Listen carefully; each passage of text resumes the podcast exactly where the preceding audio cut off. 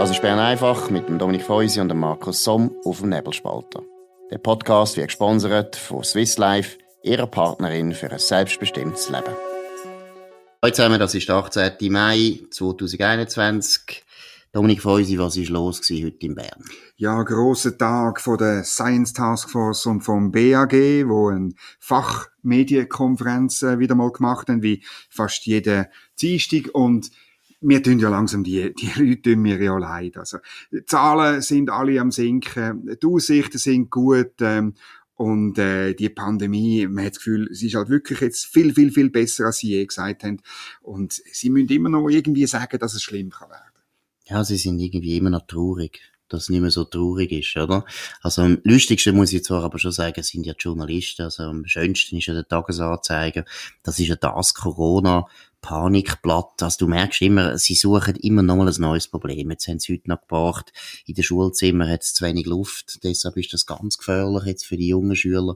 Also sie finden immer, also sie werden noch in zehn Jahren darüber schreiben, was alles gefährlich ist an Corona. Die haben sich so verliebt in die Pandemie. Es ist also grotesk. Und die indische Mutante, die indische Mutante, ich finde das erstens einmal eine Beleidigung von allen Tanten, die es gibt und vor allem Inderinnen und Inder, oder? Weil du weißt, du erinnerst dich, man hat sich immer furchtbar aufgeregt, auch der Tagesanzeiger, wenn der Donald Trump vom, vom China-Virus geredet hat, oder? Das hat man nicht dürfen sagen, aber jetzt die brasilianische Variante, die britische, die südafrikanische, neu die indische Mutanten, oder? Ganz schlimm. Gut, ja. Und in Indien gut. sterben die Leute wie Flüge, oder? Also, der, der in Ganges müssen Leichen ähm, treiben, oder? Ähm, wer die indische Begräbnisrite kennt, der weiß, dass das nicht wahnsinnig speziell ist, sondern dass es das auch äh, bei, bei grossen Beerdigungsfeiern, was es teilweise dann gibt, weil, weil man das zu bestimmten Zeiten muss machen, das kommt das vor. Also es ist, es ist einfach jenseits. Und eben in Bern heute ähm, grosse Sitzung der Herr Ackermann zeigt sich auch ein bisschen erfreut mittlerweile. Ja, ich gehört, genau. Äh, äh, jetzt ist aber neu die Schuld, ist der kühle April. Ich komme nicht mehr raus. Es ist ja schon gewesen, weil das Wetter warm geworden ist und jetzt ist es kühl gewesen und es ist trotzdem viel besser. Ähm, die Entwicklung sei wirklich positiv, hat man können, können sehen und es ist, es ist aber äh, immer noch so, dass man aufpassen und vor allem weiterhin Maske tragen. Ganz wichtig. Und das, obwohl ähm, offensichtlich, wenn man geimpft ist und man beide Dosen hat, dass man dann andere eigentlich nicht mehr besonders anstecken kann, wie Frau Massere vom BAG gesagt hat. Trotzdem Maskenpflicht ja, für immer. Es kommt jetzt alles ins Rutschen, oder? Eben, das mit der Maskenpflicht. Ich glaube, dass sie das jetzt so betont hat, genau mit dem zu tun, dass sie natürlich auch gehört haben, dass der Joe Biden Maskenpflicht jetzt aufgehoben hat. Also besser gesagt CDC, aber CDC macht eigentlich nichts, was nicht der Joe Biden auch will, oder besser gesagt seine Leute. Äh, ich glaube, die Maskenpflicht wird es auch nicht mehr lang können heben. Also wenn, wenn die Zahlen jetzt so weitergehen, dann ist erstens klar, dass der Bundesrat wird die Restaurants, oder? Wir, nächste Woche wird dann die Verordnung genau. klar, was eigentlich genau aufgeht, was das für, äh, auch, ich meine, übrigens auch für, äh, nicht nur für Beizen, sondern auch für Büro heisst, oder? Mhm. Homepflicht, äh, Homeoffice-Pflicht wird vielleicht äh, vollkommen aufgehoben, das wäre richtig. Ja, sie sind ein bisschen verzweifelt, aber man muss, äh, man muss sie jetzt fast ein bisschen bedauern, weil es ist ja auch so, dass das alles Leute sind, die jetzt wirklich eine unglaubliche Rolle gespielt haben in der Öffentlichkeit ja, ja. und jetzt merken sie plötzlich, es könnte vorbeigehen, es könnte vorbeigehen, dass sie gar nicht mehr müssen, da in Bern die ganze Pressekonferenzen bestreiten und das ist einmal auch noch ein Schock, weil äh, es ist vielleicht interessanter, als in der ETH im Studierzimmer hocken. Ja, ich bin, ich bin auch noch, also der Höhepunkt fast ist da die Isabella Eckerle, ich glaube, die ist Uni Genf und äh, hat auch zu den grössten Panikmacherinnen gehört in dem Land. Die hat nach der Lockerungen Mitte April, hat sie geschrieben, äh, darüber bin ich gestürchelt, eben, die Lockerungen, die werden Kranke und Tote zur Folge haben, oder? Und es ist einfach, es ist wirklich, und es hat für die keine Konsequenzen, das ist verrückt. Das ist unglaublich. Das, das ist, absolut unglaublich. Wobei, äh, ich habe jetzt gehört, dass eben auch Klagen angestrengt werden gegen die Leute, und das muss ich jetzt ehrlich sagen, ich bin ja nicht der Freund von juristischen Nein, Auseinandersetzungen die ganze Zeit, aber äh, es ist schon also sehr stoßend, wie die Wissenschaftler wirklich einfach können Prognosen machen und sie hat überhaupt, äh, ja, es spielt gar keine Rolle, was äh, kümmert mich das Wort von gestern oder wie das heißt. Ich weiß nicht mehr genau, wie es genau heißt das Zitat, aber es ist schon eine Zumutung. Aber man muss jetzt auch wieder mal betonen, wir haben es leider schon ein paar Mal müssen feststellen, der Alain Verse ist einfach ein schlauer Politiker, oder? Er hat sich eigentlich von dieser Taskforce schon lange verabschiedet, muss man ja sagen. Mhm. Er hat sie ja desavouiert, er hat nicht mehr gelost auf sie, deshalb sind sie auch hässig geworden, weil sie plötzlich, ja, ja, genau weil sie plötzlich nichts mehr zu sagen hatten. Mhm. Der Alain Berset hat doch eine gute Nase, oder? Er hat eine mhm. gute Nase gehabt, wie die Öffentlichkeitsstimmung am Kippen ist und wie die eben auch immer wieder widersprüchliche Sachen gesagt haben. Das ist ja auch der Punkt, oder? Mhm. Die Taskforce ist eben gleich nicht so wahnsinnig hilfreich gewesen, wie man gehofft hat.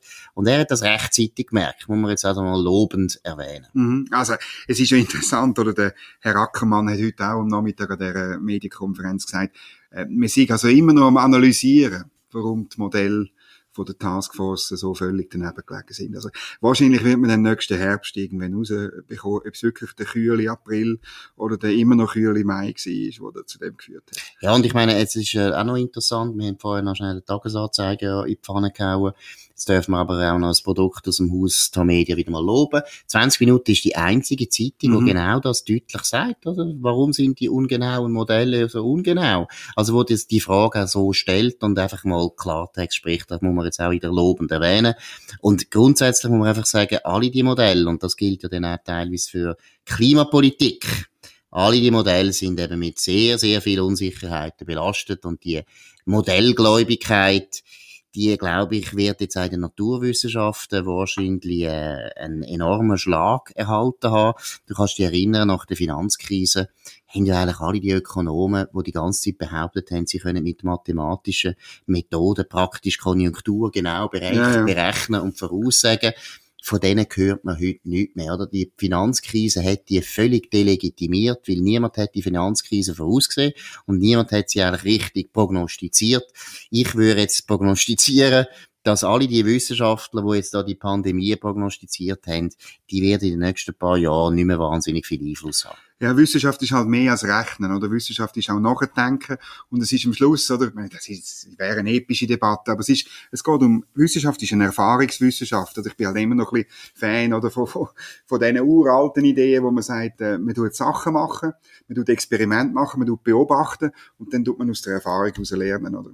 Und es ist natürlich auch eine Verführung, oder? Dass man heute mit dem modernen Computer so Modell noch viel, viel komplizierter kann rechnen, als man das früher Ja, weil die schneller sind. Genau. genau. Früher hat man einfach nach 20 Jahren gerechnet, bis man gewusst hat, ob genau. die Pandemie kommt oder nicht. Und dann sind schon drei Pandemien vorbei gewesen. Und heute können sie es halt ein bisschen schneller berechnen. Das ist aber auch eine Verlockung oder eben auch Gefahr.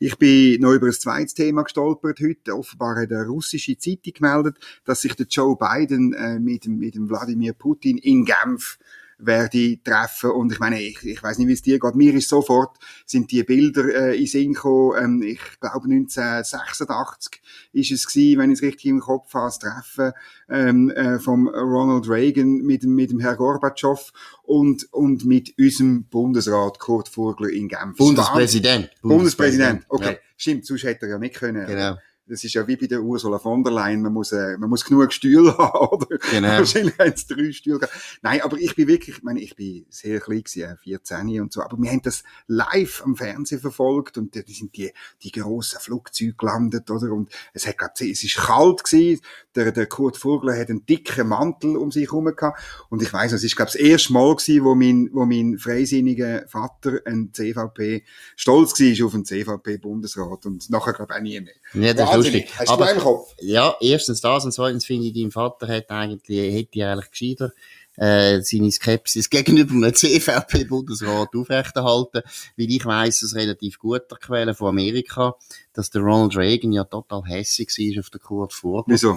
Weil der Kurt Vogler hat viel zu lange geredet. Der Kurt Vogler ja, ist ja wahnsinnig, wahnsinnig, Kurt Vogler ist wahnsinnig eingebildet gewesen. Der ja. hat ja gut Französisch können, gut Englisch können, gut Deutsch können und hat wahnsinnig gern sich gehört reden und dann hat er wirklich das Gefühl gehabt, jetzt bin ich auf der Weltbühne. Ja, ja, und jetzt einmal. rede ich mal richtig viel. Und dann hat der Reagan immer auf die Uhr geschaut. Der Gorbatschow ist wahrscheinlich die russische Milde. Er ist ihm gleich gewesen, aber der Reagan hat es aufgeregt, weil der Kurt Vogler hat sich viel zu stark in Szene gesetzt. Von dem her hätte ich eigentlich deinem Vater gescheiter die gesunde Skepsis aufrechterhalten. Es ist auch noch anders. Ich finde es, äh, wie soll ich sagen, die Schweizer Geschichte auch noch interessant. Ich glaube, es ist der erste solche Gipfel gewesen, wo ein bisschen eben im Fernsehen, in den Medien ja, so ja, wahnsinnige ja, ja. Bedeutung bekommen hat, völlige Überschätzung. Wobei, es ist schon ein wichtiges Treffen gewesen, aber es ist schon nicht das einzige gewesen. Sie haben sich ja dann auch in Island noch getroffen. Mhm. Es ist schon wichtig gewesen, aber es hat, äh, wie soll ich sagen, es hat die blöde Rolle, wo sich die Schweiz ab und zu einbildet, eben, dass man so, könnte da grosse Konflikte auf der Welt lösen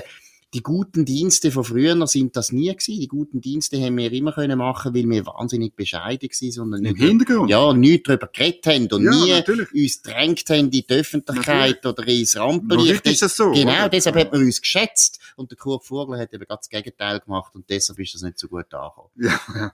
Was auch nicht so gut ankommt, äh, sind offenbar Boni von der SRG. Und zwar lustigerweise bei der Simonetta Sommaruga. Das hast du ausgraben. Ja, das ist wunderschön. Vor allem hat sie erstens jetzt eben gefunden, sie fände das sehr unsensibel, die Boni, oder? Sie fände das sehr unsensibel. Und dann ich gefunden, ja, ist vielleicht auch recht unsensibel gewesen, den Christian Löwra zum Ja, Post, genau. Postpräsident zu machen. Ich weiss nicht, ob die sensible Sommaruga da wirklich muss darüber urteilen, was jetzt sensibel und unsensibel ist, ist ein bisschen ironisch. Ich finde es auch ironisch, weil ja früher noch bei allen diesen Abstimmungen, die wir hatten über die SRG, ist ja immer die SRG wahnsinnig erpicht darauf gewesen, zu betonen, wir sind gar nicht Teil vom Staat, wir haben nichts zu tun mit Nichts. der Regierung, gar nichts. Wir sind ein privater Verein, wie der Sportverein von Obereiberg oder ich weiß nicht was, oder? Sehr schön. Genau, oder? oder? Kanton ich Schweiz. denke, Kanton Schweiz muss ich jetzt wieder loben. Nein, da tun wir dann nachher, nein, das ist traurig, tun wir nicht. Da ist noch ein kleiner Wolf überfahren worden im Kanton Schweiz. So ist mir jetzt gerade noch eingefallen. Aber ist ein anderes Thema. Nein, aber eben, man hat immer Wert darauf gelegt, man sagt ein privater Verein. Deshalb müsste auch Frau Sommaruga da gar nicht irgendwie mit denen ein Gespräch aufnehmen. Auch Aber- da, sie müssen, wenn schon, müsste es hindurch machen. Ich finde gewisse Sachen, wo einem so ein bisschen aufregen, muss man, natürlich muss man sagen, hey, Jungs, ähm, übrigens, ich finde das ein bisschen verrückt, oder? Äh, immerhin, 100.000 Franken Boni kommt der Herr Marchand über, wo gleichzeitig da mit deren Affären in der Westschweiz, ähm, ziemlich unter Druck ist. Ähm, meiner Ansicht nach ist das nicht ganz ausgestanden. Probieren sie probieren es jetzt auszusetzen. Aber, aber hindurch das machen. Warum den Bundesrat die ganze Zeit vorne durch ähm, Sensibilitäten zu, äh, uns zur Verfügung stellen, die wir eigentlich gar nicht brauchen? Ist das Mode? Gut, gut, ich würde jetzt behaupten, das sind natürlich Journalisten oder mehr Journalisten auch die schuld, oder? Man läutet dann eben natürlich der Pressesprecherin an von der Simonetta Sommaruga und wie du auch weißt, die Kommunikationsabteilungen sind riesengroß und gelangweilt, die haben ja nichts zu tun. Also die wollen ja auch Auskunft geben und dann müssen sie ja irgendetwas sagen und dann sagt man unsensibel, finde ich eben so ein Klassiker, oder? Das heisst nicht Nicht. schlecht und nicht gut, das ist nichts. Es ist einfach, es heisst nichts, Genau. aber es tönt noch gut, oder? Es zeigt schon irgendwie die Sorgenfalten auf dem Gesicht von der Simonetta Sommaruga. Also es liegt auch ein bisschen der Journalisten, glaube ich. Ja, also ich weiß nicht, das ist möglicherweise hat das damit zu tun, wer anläutet, weil wenn ich im, äh, im UWEC anläute, also im Dann Departement haben die Sorgenfalten, ja. und ähm, dann findet es höchstens unsensibel von mir und ich komme in den seltensten Fällen eine Antwort über, auch nicht so eine blöde Floskel, oder? Also, Ja, das ist, das ist unser Vorteil, dass wir einfach keine Antwort bekommen. Genau, Das ist nicht einmal sensible Wir müssen Antwort. uns nicht einmal mit dem stören. Wir wünschen einen schönen Abend, ciao zusammen und bis morgen auf dem gleichen Sender. Das war Bern einfach mit Dominik Feusi und Markus Somm auf dem Nebelspalter. Der Podcast wird gesponsert von Swiss Life, ihrer Partnerin für ein selbstbestimmtes Leben. Den Podcast könnt ihr auf nebelspalter.ch abladen und auf allen gängigen Plattformen wie Spotify oder Apple Podcast und so weiter.